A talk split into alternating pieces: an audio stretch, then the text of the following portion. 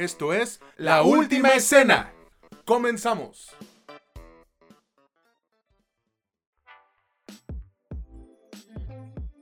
Hola, ¿qué tal amigos, amigas o como ustedes gusten identificarse? Bienvenidos una vez más a este que es su podcast favorito sobre cine y series, La Última Escena, donde ya saben, no es lo que te cuentan, sino cómo te lo cuentan.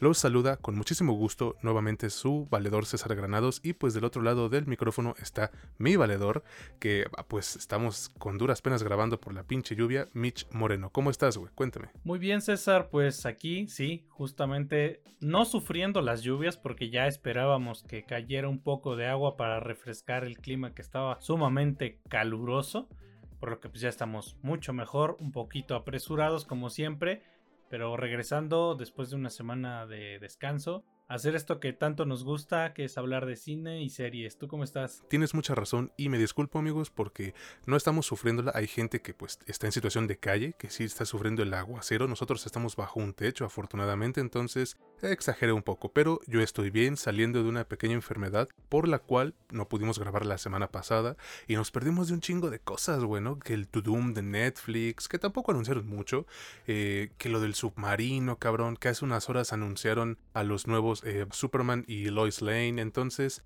pues fue una semana ajetreada, pero pues ya estamos aquí de regreso, ¿no? Sí, pues ya estamos, ya estamos de vuelta. Ya confirmaron a David Coren Sweet como el nuevo Superman y a Rachel Bros Brosnahan. No, no sé pronunciar bien su, apellido, me suena que es así. Eh, a ver, a ver qué, porque bueno, tal vez no están para saberlo, pero para mí Superman es como el superhéroe favorito de mi infancia, el mejor, el primero por lo que espero bastantes cosas de, esto, ya, ya veremos cómo, les va, ¿no? Exactamente, amigo. Ahora sí que viendo vemos, diría el ciego, pero pues ya será tema para otro día. Mejor cuéntame, por favor, de qué productos vamos a hablar esta semana, porque pues hubo bastantes estrenos, ¿no? Sí, de hecho hubo bastantes estrenos. Tuvimos que elegir entre lo que estuvo saliendo. Eso también es parte del tema de lo que se ha estado hablando y de lo que yo he estado hablando bastante, que les ha ido no muy bien en taquilla a prácticamente todos los productos, inclusive los super hits como Guardianes de la Galaxia Volumen 3. Acá, en esta ocasión, vamos a hablar de dos productos que están en plataformas de streaming y dos que están en cines. Los dos que están en cines son The Flash y Elemental o Elementos que le pusieron acá en Latinoamérica, la película de Disney. The Flash obviamente es de DC, de Warner, de eh, Warner Brothers. Eh, las de streaming está Flaming Hot, la historia del pues, famoso sabor de, papas, bueno, de frituras, que está en Star Plus y Disney Plus. Una cosa rara que yo sigo sin entender. Y también American Born Chinese, que también está en, en Disney Plus, una serie de la que ya llegaremos a hablar. Honestamente, pese a que tiene unos o sea, me gustaría decir unos altibajos, pero hay unos bajos muy bajos. Eh, es algo de lo que sí quiero hablar, de lo que eh, ya esperaba poder hablar como es de Flash. ¿Cómo ves tú? Por mí está perfecto, güey, porque es algo que ya dije hace tiempo. ¿Qué flojera sería que solo hablemos de productos malos o que solo hablemos de productos buenos? No tiene que haber variedad y variedad es lo que tratamos de darles a todos y cada uno de ustedes.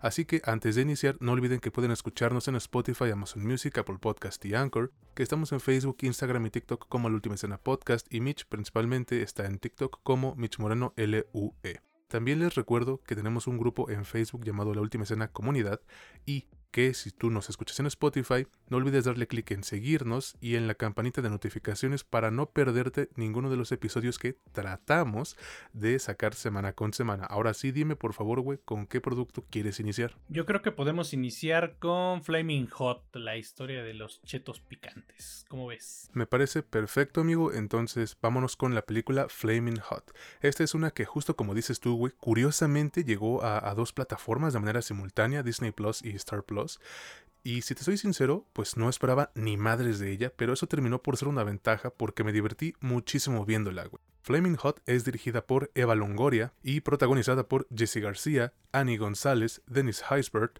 Emilio Rivera, Tony Shalhoub y Matt Walls. Mitch, por favor, cuéntanos de qué trata Flaming Hot, esta película que llegó pues tanto a Disney como a Star Plus y qué te pareció a ti. Claro que sí, pues mira, Empezamos en el 66 en el sureste de California. Nuestro protagonista Richard Montañez crece como pues un niño que es hijo de un padre bastante estricto, medio alcohólico con un chingo de defectos, pero pues tiene un abuelo que lo apoya bastante. Desde muy pequeño, siendo un migrante, conoce a la que después sería su esposa, Judy, y empieza a, mostrarnos las cualidades que tiene como vendedor, como visionario, como pues como migrante, aprovechando sus cualidades. Al parecer, conforme fue creciendo, él más que inseguridades fue mostrando sus fortalezas como persona, su desfachatez, la capacidad de ver oportunidades donde no las había. Sin embargo, pues fue tomando el camino fácil como muchos de nuestros paisanos y su descendencia que se van allá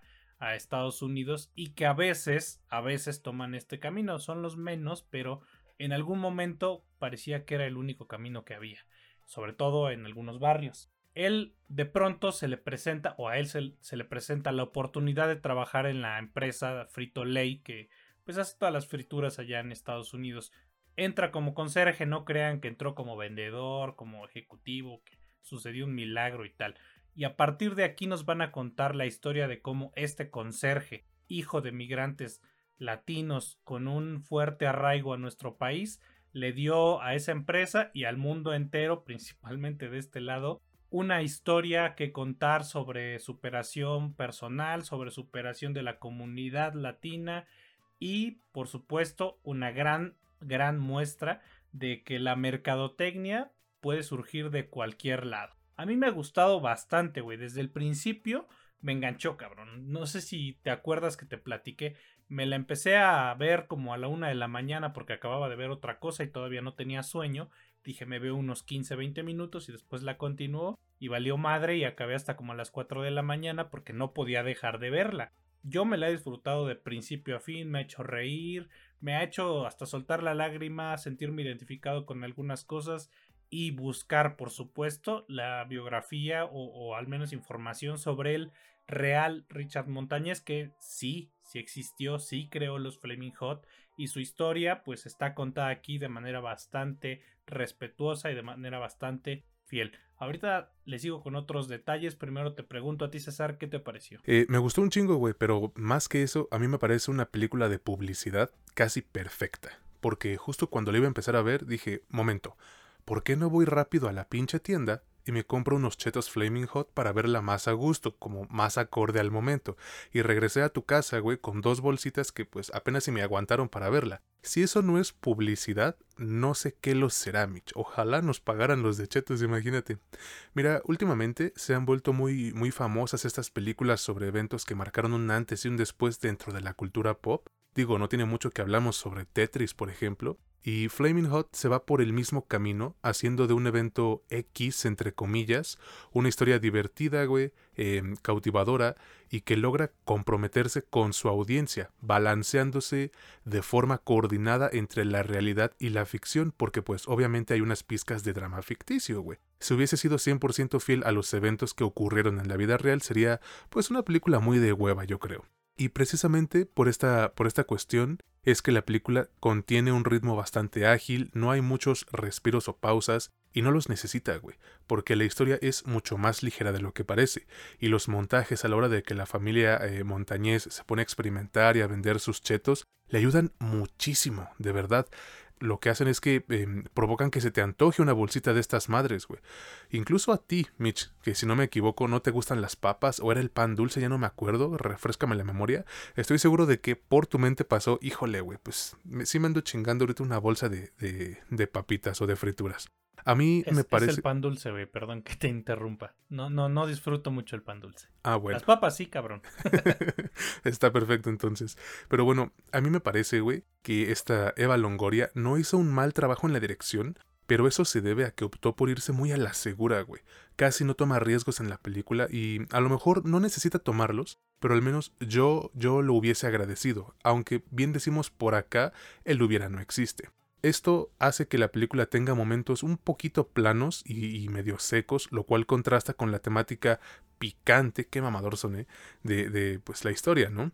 Que déjame decirte, güey, yo la verdad nunca me había tragado unos chetos Flaming Hot, pero varios amigos me decían que, uff, no mames, güey, son bien picosos y la chingada. Cabrón, me eché dos bolsas y se sienten igual que unos crujitos, ¿eh? No pican ni verga. O lo mejor es que ya estoy tan madreado yo, quién sabe, porque me gusta ponerle mucha salsa a, mí, a mis tacos y eso. Perdón. Ahora, lo siguiente que voy a decir viene de el mexicano que todos llevamos dentro, y les ofrezco una disculpa a quienes no les parezca lo que voy a decir. Pero al menos yo, güey, yo estoy algo fastidiado de que siempre que ponen a un güey de ascendencia latina o mexicana tenga este pinche acento de pueblo ficticio tipo Hey, mijo, wake up, let's go for the tamales con abuelita. Güey, yo tengo familia en California, en Texas, en Chicago, Seattle, Nueva York, Boston, tú dilo.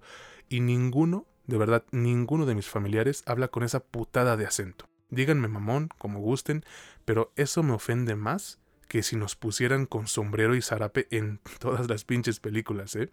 Esto, güey, le sucede a muchos personajes de, The Flaming Hot, pero sabes que al menos son carismáticos, como por ejemplo el protagonista, este Richard, que desde un principio te cae bien y empatizas en friega con, con su motivación, con sus situaciones, etc. Porque es una situación por la cual muchos de nosotros pues eh, hemos pasado quizás, estamos bastante familiarizados con todo y que el pedo ocurre en Estados Unidos, güey. Y pues obviamente al ser la temática del underdog lo apoyas desde el inicio y te da gusto ver cómo logra su objetivo.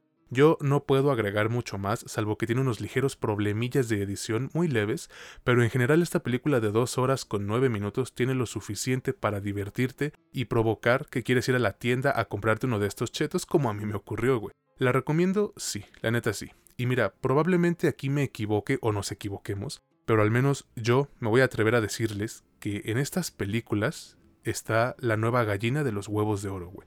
O sea, las temáticas de eventos sencillos entre comillas, o que para gran parte del vulgo puedan ser irrelevantes, y en parte lo son, güey. Pero pues hay que recordar lo que siempre decimos en este bendito podcast, y aquí te cedo la palabra, güey. No es lo que te cuentan, sino como te lo cuentan. Concuerdo contigo, ahí está la gallina de los huevos de oro en encontrar estos pequeños sucesos que pues marcaron cierto en cierto modo la historia de algunos lugares que parecen menores si lo comparamos con sucesos mucho más grandes como la Segunda Guerra Mundial o en nuestro caso podría ser como la Revolución, pero estos pequeños detalles pueden encarnar historias bastante, bastante eh, emotivas, pueden ser muy graciosas como este es el caso, y me parece que si le buscan bien, si le rascan bien, hay un chingo de historias parecidas o inclusive mucho mejores, no diciendo que esto sea malo porque para nada. Yo le encontré algunos pequeños detalles en cuanto a la edición. No sé si notaste que había algunas, bueno, se sentían como unas pequeñas subtramas, algunas escenas que parecía que te iban a orillar a cierta, cierta situación y al final acabaron como en nada, son como dead ends, como, no sé, callejones sin salida. Y eso le, le, suma, le suma minutos a una película que no los necesita. Esta película sin problemas pudo haber estado en la hora 25, no exagerando, y con eso hubieses, hubieses estado poca madre, güey. No, no, no necesitabas más para el tipo de historia que estabas tratando de contar. Sin embargo, no le suman, como yo suelo llamarlo, eh, escenas pues vacías, sino que lo que suman, aunque no te lleva hacia un punto pues satisfactorio, es, son como agujeros de guion, no dejan de ser pues, agradables o bien hechos, medio bien realizados, inclusive graciosos pero en cuestión de guion, en cuestión de edición, pues sí restas un poco. Al final yo creo que sí puedo recomendársela prácticamente a cualquiera. Es una película bastante entretenida, divertida y realizada de manera digna, decente. No es nada como para ganarse unos premios, pero seguramente la mayoría la van a disfrutar bastante. Actualmente, para que ustedes juzguen, está en Disney Plus y en Star Plus. Ya después hablaremos de por qué es esto. Yo creo que también para mí la onda es como que eventualmente Star Plus va a dejar de existir. Pero pues bueno, ya hablaremos después, dependiendo de qué pase, ¿no? Concuerdo contigo y de hecho voy a aprovechar rápido unos pequeños segunditos para decir eso. Está el rumor muy fuerte de que Star Plus va a desaparecer porque no tiene muchos suscriptores y es que es una mamada, güey, que aquí en Latinoamérica tengamos que pagar por dos servicios que en Estados Unidos es uno solo y que además sea uno de los peores, güey, que tenga una interfaz del culo que de verdad no puedas usarlo, no te permite usarlo.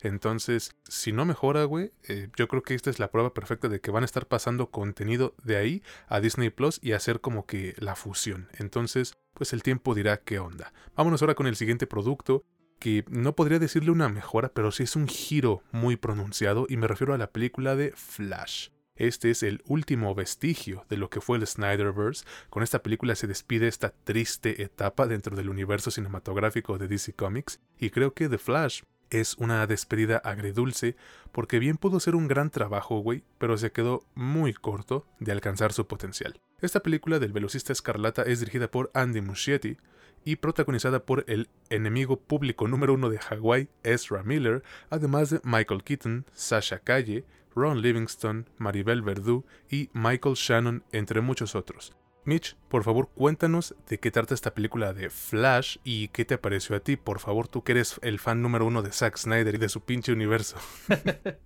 Fíjate que hace unos, unos días me salió uno de esos, no sé, güey, cómo decirlo, fans de Snyder que se hacen los pendejos con que no son fans de Snyder, a decirme, no, tú te quejas solo de DC, eh, eh, antes de contarles lo de The Flash, tengo que contar esto porque pues sí, lo tengo que, lo tengo que sacar. Solo, solo te quejas cuando es DC, se nota que eres Marvelito, porque ni siquiera me pudo decir Marvelita. Eh, eres Marvelito, como todo Marvelito, quieres algo que sea gracioso, por eso te gustó Flash y por eso criticas todo lo de DC y todo lo que no es como Snyder quiere, ¿no? Dice que no es fan de Snyder. Aquí yo tengo que decir algo que, puta madre, güey, se me hace como medio absurdo, ¿no? Porque a mí me gustó Man of Steel, güey. No soy fan de Zack Snyder, de hecho me parece una tragedia lo que hizo con Superman. Pero Man of Steel me gusta, güey. Es un gusto culposo tal vez porque sé que es una película que está hecha casi con las patas. Pero me gusta, güey. Me gusta Shazam, no me gusta Shazam 2. Y una las dos son graciosas, güey. Me gusta Wonder Woman 1, la 2 se me hizo horrible, güey. Me gusta, no me gustó de Flash, pero ahí la cuestión era que estábamos hablando de cómo adaptaron ciertas cosas. Aquí voy ya a empezar a contarles de qué chingado se trata. Se supone, todos pensábamos que nos iban a contar una adaptación muy parecida de Flashpoint, que nos cuenta que en algún punto de la vida de Barry Allen, de la vida de Flash, simplemente entra como en depresión, le da un bajón poca madre, aquí pasa lo mismo, no importa por qué llega ese bajón, pero llega a un bajón, se pone a correr como pendejo, se da cuenta que puede regresar al pasado, cree que puede cambiar o debe cambiar la historia de su vida porque tiene una vida de mierda, porque extraña mucho a su mamá y simplemente decide ir al pasado, tratar de cambiar algo y volver a tener a su mamá. Bien feliz, como sucede pues en algunos cómics también. Obviamente eso no sale bien y la película trata de todo lo que no sale bien cuando trata de hacer esa pendejada. Así de simple, no es un gran argumento. A lo largo de, si no estoy mal, son 144 minutos. Van a tratar de contarnos lo que hace mal este pendejo, las consecuencias de lo que hace mal este pendejo y un chingo de fanservice para que nos paremos en el cine a verla y de todos modos nadie se paró a verla. ¿Qué me ha parecido? Esta madre no tiene ni pies ni cabeza, sin embargo la disfruté un poco porque se me hizo al menos divertida. Me hizo reír mucho, me hizo acordarme de algunas cosas, Obviamente juega con la nostalgia, obviamente también nos presentan un fanservice que por supuesto que a más de uno le va a llegar personalmente y va a decir, bueno, ok, te doy puntos nada más por satisfacerme en este sentido. Pero como película, la verdad es que le falta un chingo. Vamos a dejar de lado los... Y no, güey, es que no sé cómo decirlo, güey. Imposibles. Es que para mí es imposible que en este año tengamos ese nivel de efectos visuales. Siento que Jurassic Park, a partir de Jurassic Park en 1995, si no estoy mal, o 94, nos dijo, los efectos visuales tienen que ir de aquí para arriba. No puedes sacar chingaderas, o sea, ya te enseñamos cómo se hace. De aquí para arriba, güey, porque ya hay la tecnología, ya hay la gente, ya, ya, ya hay estudios de, de efectos visuales que van a aprender a hacer esto y cada vez lo tenemos que ir haciendo mejor no peor. Y no solo no peor, sino no tan horribles, güey, como esta madre. El director se defendió diciendo que era intencional. Yo no encuentro el modo de defender eso como intencional. Yo creo que lo único que sucedió es que se les acabó el varo y ya no podrían estar pagando eh, reshoots de tomas con efectos visuales y con timelines tan cortos, por lo que salió una mierda en ese sentido. Y eso te genera un shock visual que, te que no te permite conectar en muchos sentidos con la película. Sé que muchas personas creen que porque algo tiene CGI tiene menor calidad cinematográfica. Esta película es justamente la muestra de que el CGI puede ser el puente entre una historia fantasiosa, bien contada y que pueda conectar su historia con otra cosa que trata de hacer lo mismo, pero el puente no conecta porque el CGI simplemente te saca de, de tu zona en la que estás tratando de entrar para creerte una historia. Ahí creo que está uno de sus puntos más negativos. Tiene algunos puntos buenos que sí quiero resaltar, pero primero te pregunto a ti, César, ¿qué te parece? Pues a mí también me pareció una película entretenida, güey, que sin duda puede hacerte pasar un buen rato, pero más nada, ¿eh? Y me duele decir esto ya que Flash es uno de mis superhéroes favoritos, no solo de DC Comics, güey, sino en general. De hecho, el, el cómic Flashpoint, que como bien dijiste funge como inspiración para esta película, está en mi top 5, pero fácil, ¿eh? lo disfruto muchísimo y tengo tanto la versión en español como en inglés, que fueron tomos individuales, o sea, me gusta demasiado. Pero es imposible negar que esta película nació casi muerta debido al sinfín de conflictos que hubo para hacerla. Dígase los pinches pedos de guionista y el cambio de directores, los interminables problemas legales que tuvo el pinche loco de Lesra Miller, etcétera, etcétera. O sea, sí puedes notar desde un principio, güey, que esta película trató de adaptar el cómic que, les mencioné de Flashpoint, aunque pues obviamente no iba a ser 100% fiel y no lo requiere, esto ya lo hemos dicho un montón de veces, pero nunca está de más recordárselos. Una adaptación no tiene que ser 100% fiel para ser buena. Si quieren ver la misma puta historia, pues leanse de nuevo los cómics o el libro y ya. El guion se da los lujos, sus lujos, a la hora de cambiar ciertas cosas, aunque pensándolo bien yo no lo llamaría lujos, güey, sino quizás limitantes. No tengo idea de cómo esté la situación respecto a los derechos de los personajes, pero pues hubiese sido interesante de ver uno que otro eh, pues de estos personajes, válgame la redundancia, que sí es vital en el desarrollo de, de la historia núcleo dentro de Flashpoint. Sin embargo, güey, la historia precisamente em, no me parece la mejor del mundo, aunque tampoco es insufrible, salvo por alguno que otro huequillo en la trama, o resoluciones que sí se sacaron de las nalgas, Mira, si tú no has leído Flashpoint y vas a ver esta película, no tendrás ningún problema al entender esto del meollo principal, que básicamente es Flash viaja en el tiempo para arreglar las cosas, pero la caga aún más y debe volver a viajar en el tiempo para deshacer su cagadero. Por esa parte no vas a tener problema.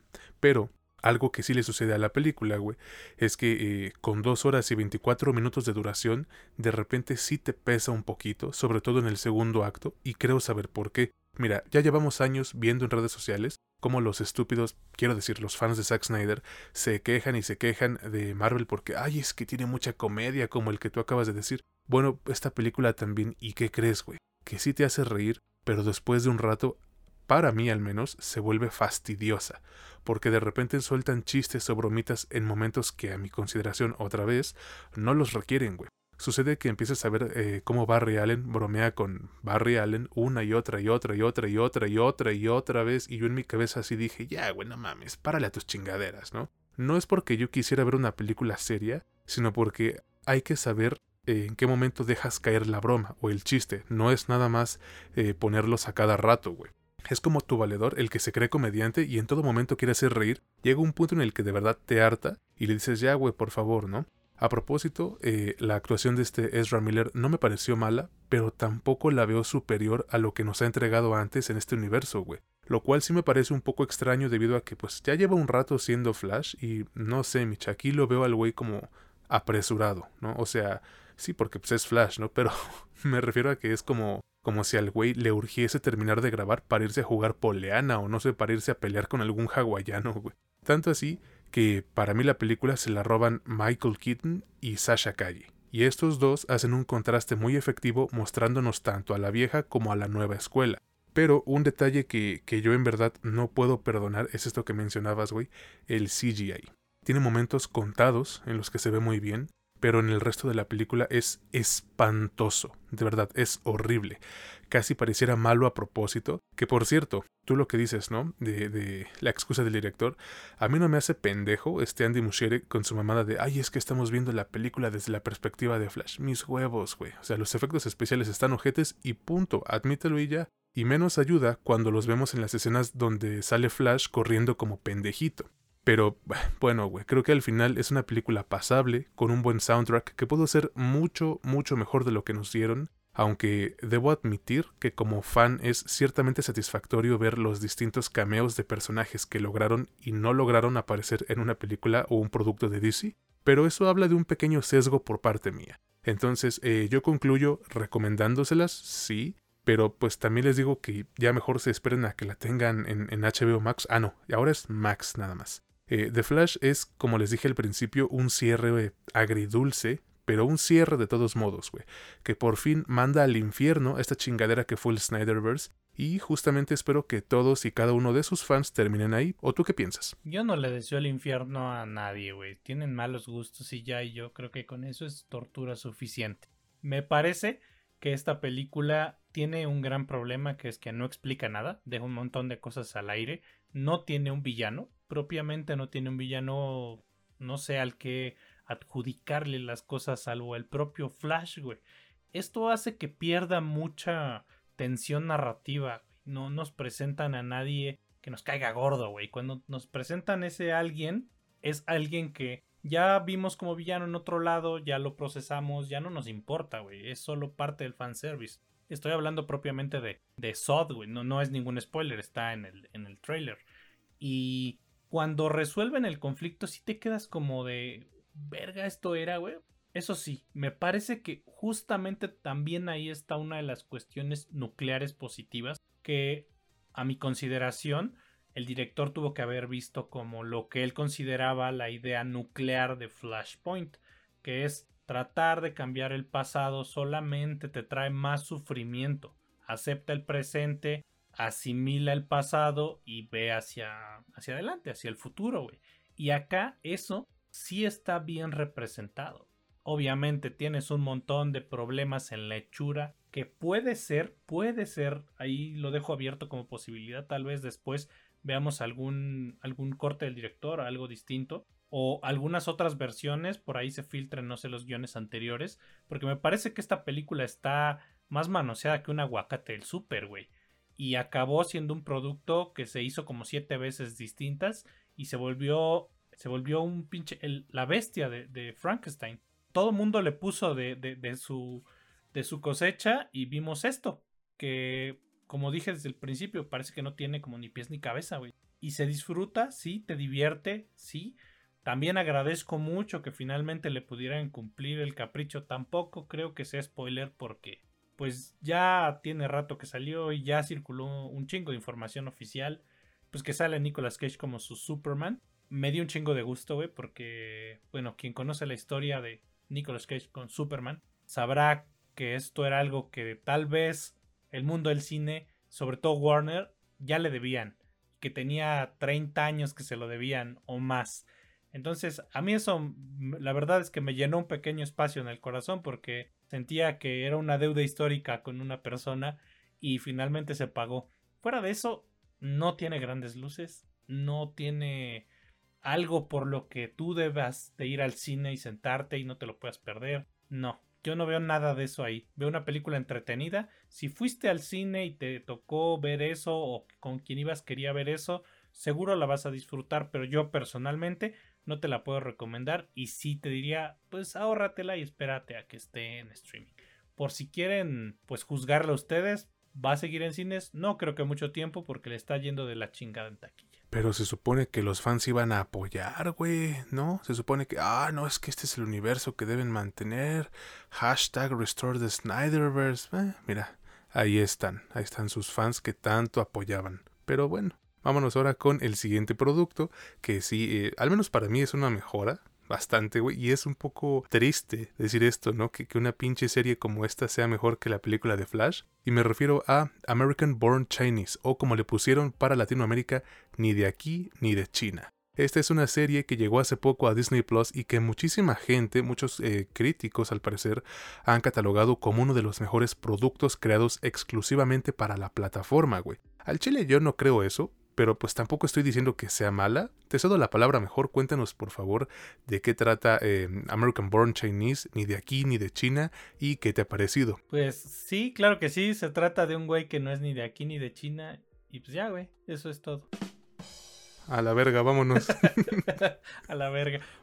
Tomando tu punto de que dicen que es lo mejor que se ha, bueno, de lo mejor que se ha hecho en la plataforma exclusivo para la plataforma, pues voy a tomar lo que hizo Warner con The Flash, que le habló a directores súper prestigiosos para que sirvieran de pinches paleros, güey, y dijeran que era la mejor película de cómics que habían visto en quién sabe cuántos años de superhéroes. Güey, hasta utilizaron a Martin Scorsese. Por Dios, que ese güey odia las películas de superhéroes. No sé qué favor cobraron. El vato de la botella de Candor. No mames, top 3 en la película de superhéroes. Que no se note que traes el pito en la boca, carnal. Por favor. diría, dirían acá de este lado y en otro sentido de las cosas, pinches chayoteros, güey. O sea, pero vi la película y dije, ¿qué vieron, güey? Yo no sé qué película vieron, pero no vieron la misma. Ahora, volviendo a esta, porque ya acabamos de hablar de The Flash. Yo acá me lo tomo con reservas, güey. Porque, miren, esto lo voy a, voy a leer la sinopsis de Wikipedia porque no es tan tan sencillo de explicar brevemente porque pues, es una serie y en el primer episodio te cuentan todo. Acá nuestro protagonista es Jin Wang, eh, que, es, que es hijo de inmigrantes taiwaneses, es un estudiante adolescente, obviamente está en la prepa, está tratando de encontrar su sitio entre sus compañeros y entre sentirse ajeno porque pues es, es asiático, hijo de inmigrantes como el de Flaming Hot, colecciona manga, aparte es bien otaku, puta madre, y trata de buscar popularidad al unirse al equipo de soccer.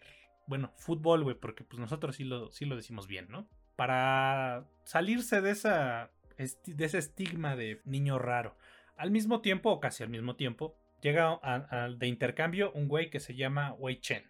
A diferencia de Jin, este güey es más ruidoso, es más seguro, es más abierto. A veces hace pues que se sienta medio avergonzado Jin, nuestro protagonista. Um, por otro lado, ya te están contando que Wei Chen, el que llegó y que pues se supone que es de otro lado, no, no nació ahí en Estados Unidos, es hijo de Sun Wukong, que pues, es el dios del sol chino, conocido como el Rey Mono, para quien no sepa, pues es de donde basaron Dragon Ball. O sea, es muy parecido a la historia de, Goku. Eh, un dato ahí curioso que se ha utilizado en un chingo de adaptaciones. Y este güey, este niño, este adolescente, que no es ningún adolescente, que es hijo de una deidad, se roba el bastón de su papá, está como siendo muy rebelde y se esconde acá porque tiene una visión de que nuestro protagonista, Jin Wang, le va a enseñar a encontrar un pinche pergamino.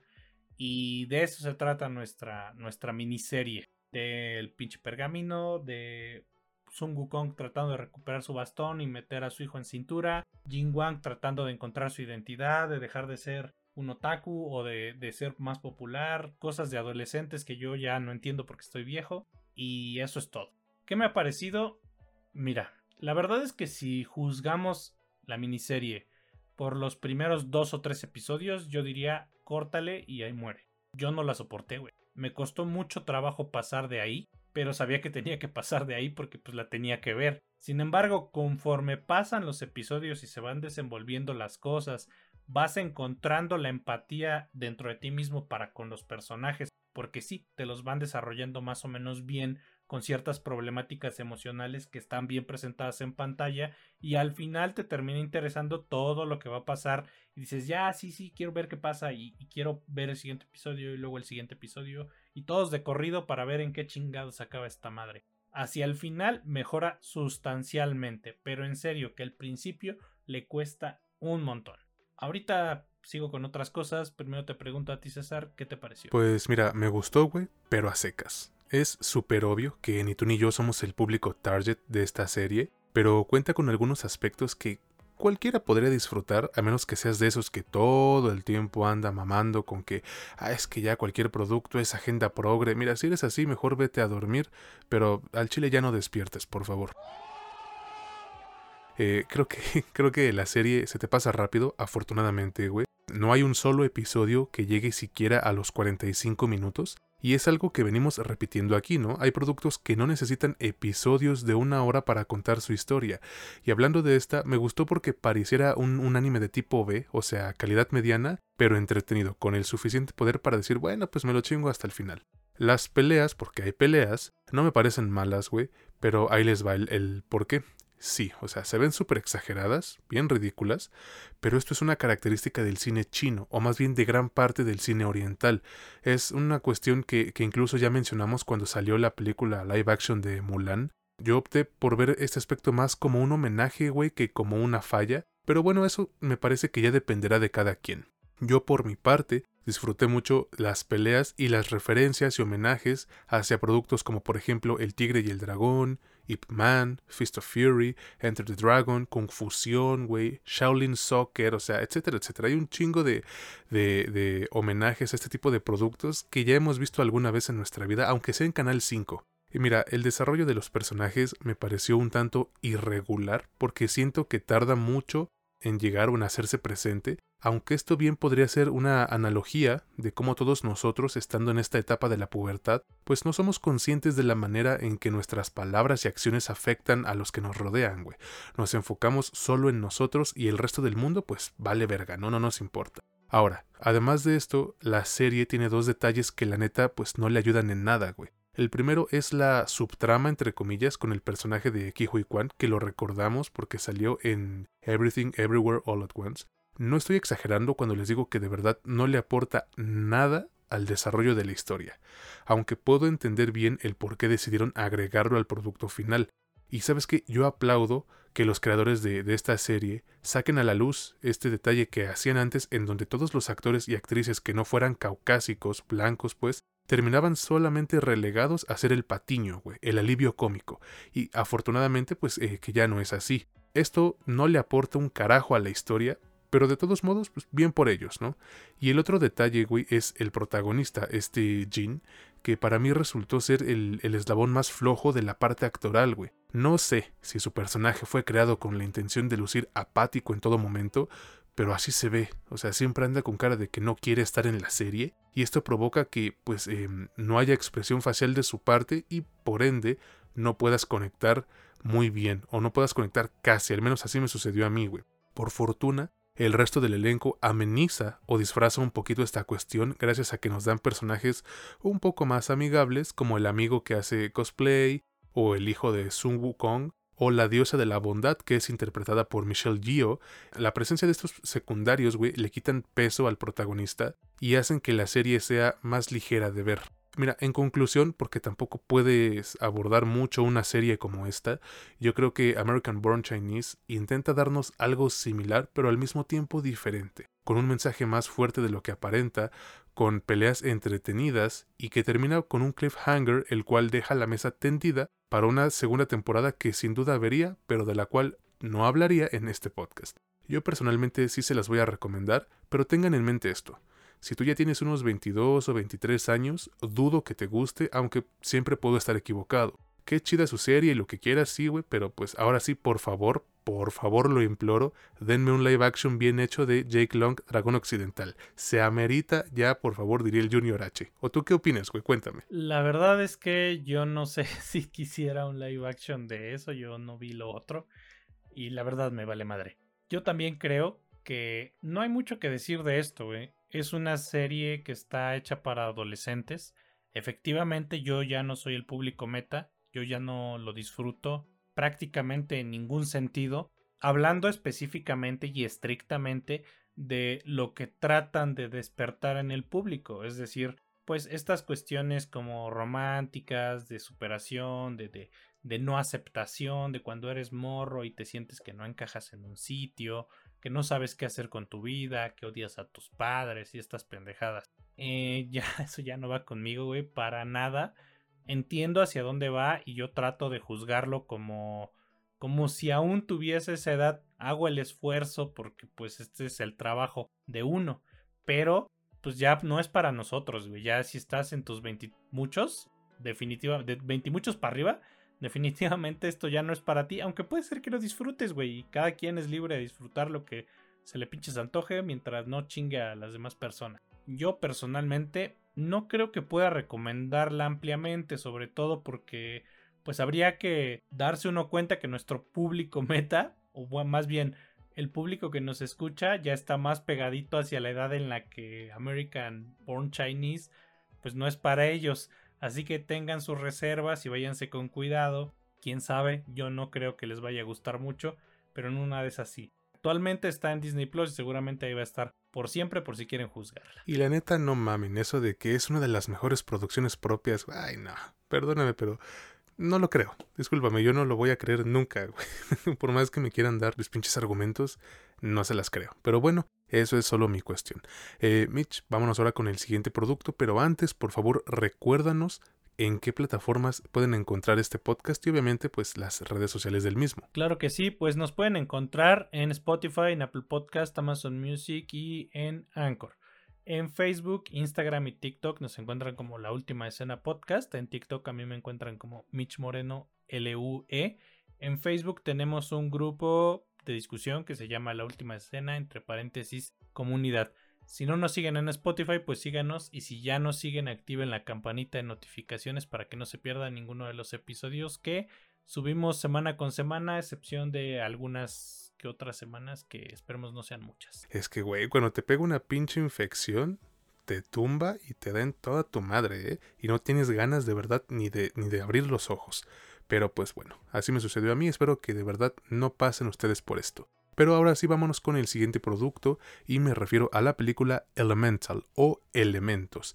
Esta es la nueva propuesta que nos regalan Disney y Pixar después de un par de momentos medio grises quizás con Turning Red y Lightyear, y yo personalmente, güey, creo que han vuelto a encontrar el camino, a pesar de que esta no es ni será una de las mejores entregas del mítico estudio.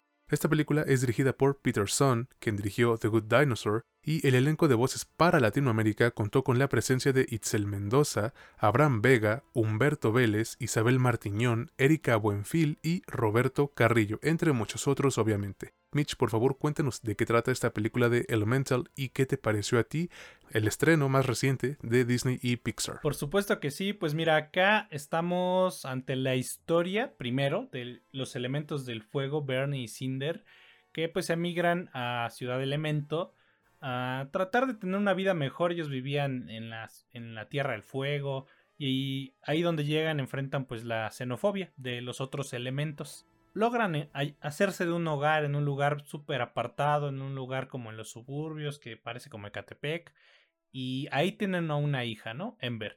Y después, pues ponen un sitio, es un negocio, el negocio familiar, y el papá, pues trata de enseñarle a la hija sobre ese negocio para que sea lo que al final ella se termine quedando, es decir, él la está entrenando, él está preparando el negocio y a la hija para que eventualmente ella se haga cargo de, de ese negocio porque pues parece ser que ese es el, ese es el sueño de, del padre y pues esta niña no parece tener como que el carácter para atender a los clientes. Es la hija menor de, como ya les dije, de Bernie y Cinder Lumen, que parece ser que después de poner este negocio pusieron una papelería en México y se volvieron súper populares y súper millonarios.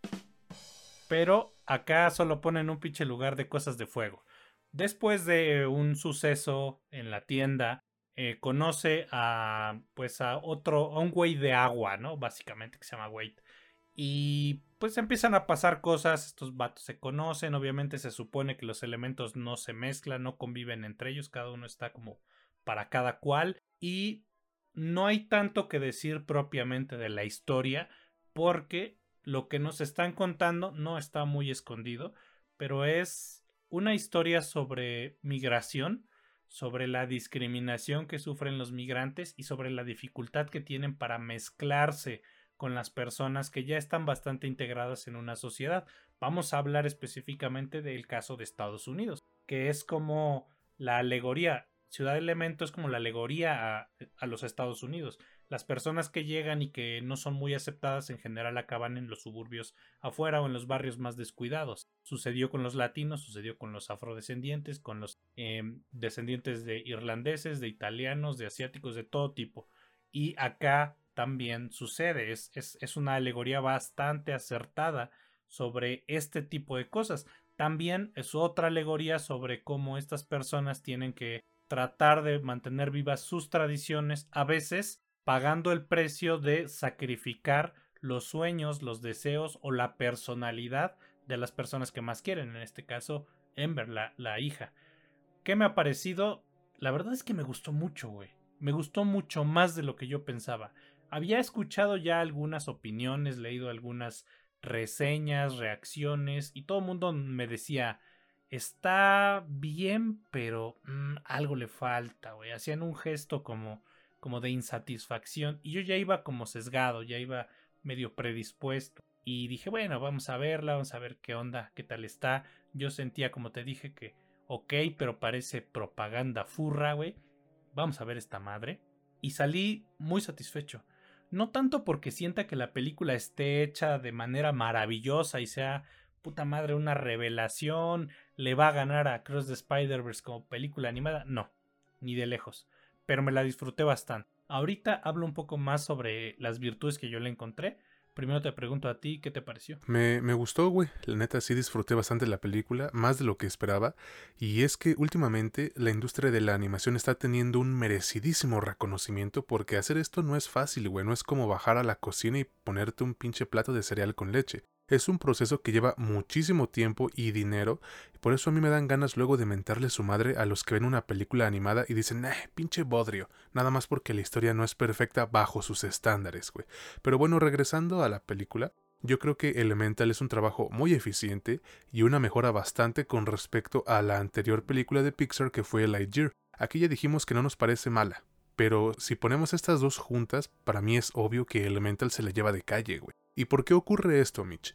Pues por varias razones, principalmente la animación y el diseño de personajes. No solo es una película colorida y viva, o sea, es, visualmente mágica, sí, pero con toques de realismo en el fondo. Obviamente, pues no, existen personas de fuego ni de agua, yo lo sé, pero me refiero a, realismo en cuanto a la construcción de su escenografía, ¿no? De casi todo el diseño de producción. Eh, que, podrá tener un, un, válgame la redundancia, un diseño medio extraño, pero no deja de parecerse a muchos barrios y colonias del mundo real, güey. Además, la película no es para nada sutil con su metáfora del agua y el fuego representando las diferencias culturales. Y esto me gustó un chingo porque no le tuvieron miedo a mostrar su mensaje, el cual nos habla de temas como esto del choque cultural, pero también cosillas igual de serias como la inmigración, la segregación y la xenofobia que tú mencionas, güey o sea, cuestiones que siguen vigentes en nuestra sociedad actualmente. Entonces, eh, pues digamos que, por seriedad la película no se detiene y por cuestiones románticas tampoco, güey, porque nos cuentan este relato que todo mundo ya conoce de, que dos polos totalmente opuestos eh, terminan enamorándose y luchando contra las adversidades y el qué dirán y su puta madre. No les voy a mentir, de repente sí se siente un poco repetitiva la película, pero aquí entran las virtudes más fuertes que tiene. Una ya la mencioné de reojo, que es este diseño de personajes, y el otro es el doblaje. Todo el elenco, güey, lo hizo bastante bien. No hay uno solo que a mí me parezca más flojo o que esté sobreactuado. Y al menos de mi parte, eh, quien se roba la película es Humberto Vélez. Y siempre, de verdad, siempre va a ser un gusto enorme escuchar la voz de un maestro como lo es él. Que, bueno, yo sé que sí lo conocen, pero quienes no, quienes vivan en una cueva, Humberto Vélez es conocido internacionalmente por haber sido, y actualmente todavía lo es, pero fue durante mucho tiempo la voz de Homero Simpson en pues, pues, Los Simpson, ¿no? Eh, la animación es una cosa espléndida, sí, como ya era de esperarse, y neta que jugaron muy bien con la colorimetría, güey. Hay muchos tonos vivos aun cuando tenemos escenas que ocurren en la noche, y sabes que este detalle es capaz de provocar en la audiencia un chingo de emociones positivas. Yo me di cuenta porque al cine donde la fui a ver llegó una familia con sus dos chamacos, se sentaron en la misma fila que yo, por azares del destino ya sabes, y de repente pude notar cómo nunca nunca estos dos chiquitos eh, dejaron de abrazar a sus papás, güey. No sé, fue, fue, una escena muy bonita y te habla de la fuerza que aún tiene este gran estudio de animación que es Pixar, ¿no? Ah, y además de todo, Mitch, no sé si tú lo sentiste, pero a diferencia de Lightyear, Elemental no se siente como un comercial de hora y cacho, güey. Es una película que sí, obviamente busca generar ingresos con mercancía, pero no tiene esas vibras de compra una figura del güey de agua o algo parecido. A lo mejor estoy hablando disparates, probablemente, pero gracias a esto yo sentí en Elemental un producto más ameno, más eh, amigable con el público y se agradece. ¿Sabes qué sería lo malo de esta, de esta producción? Que al principio te cuesta engancharte o comprometerte con la historia, porque en el primer acto no se logra entender bien hacia qué parte de su historia se quiere inclinar.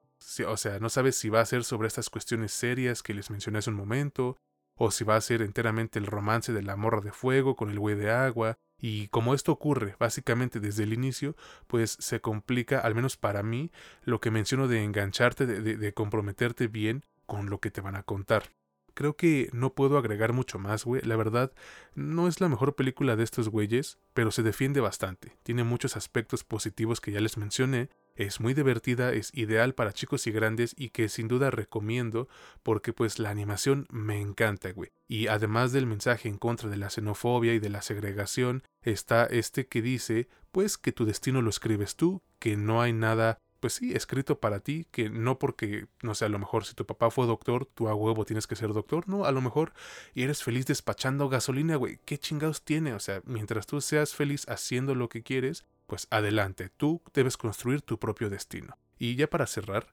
recuerdo que hace unos días un pendejo me dijo, ay, imagina ir a ver películas de Disney después de tus 18 años. Por, por güeyes como tú, es que tiene que salir Guillermo del Toro a defender la animación, o sea, ¿Qué te puedo decir, no, amigo? ¿Tú qué opinas? Pues sí, mira, gente de la verga o gente que está amargada antes de tiempo, hay, hay en todos lados. Y la neta no es nada deseable, o yo no le deseo a nadie que a una edad temprana, no sé, en tus 20, tal vez inclusive en tus 30, hayas perdido toda capacidad de asombro, toda capacidad de entender las cosas bonitas que te presenta la animación o que te presenta cualquier medio. Yo creo que una persona que empieza a pensar ese tipo de cosas empieza a pensar, ah, ya no puedo hacer esto porque tengo esta edad, ya no puedo hacer esto porque tengo esta edad. Haga usted lo que quiera, sea feliz, disfrute la vida, nomás tenemos una, cabrón, y se va muy rápido como para ponernos mamones. Continuando, yo creo que hay que resaltar también la banda sonora, me parece que está muy bien llevada. También lleva muy bien la ambientación. Tú ya mencionaste también la iluminación. En, en en la animación ya lo hemos mencionado anteriormente, pero es complicado porque tienes que crear puntos de luz inexistentes. Si no los pones, la escena se ve rara. Hay videos en YouTube, pueden buscarlo así como puntos de luz inexistentes en la animación y les van a salir un chingo de ejemplos para que entiendan que no es tan sencillo animar porque pues ya nada más lo haces en la computadora y sale y se ve bonito y poca madre y ya. No, no es tan sencillo hay una cierta técnica. Y acá todo eso se lleva, pues bien, la, animación eh, de este estudio, pues era de esperarse, güey, no, no me sorprende demasiado.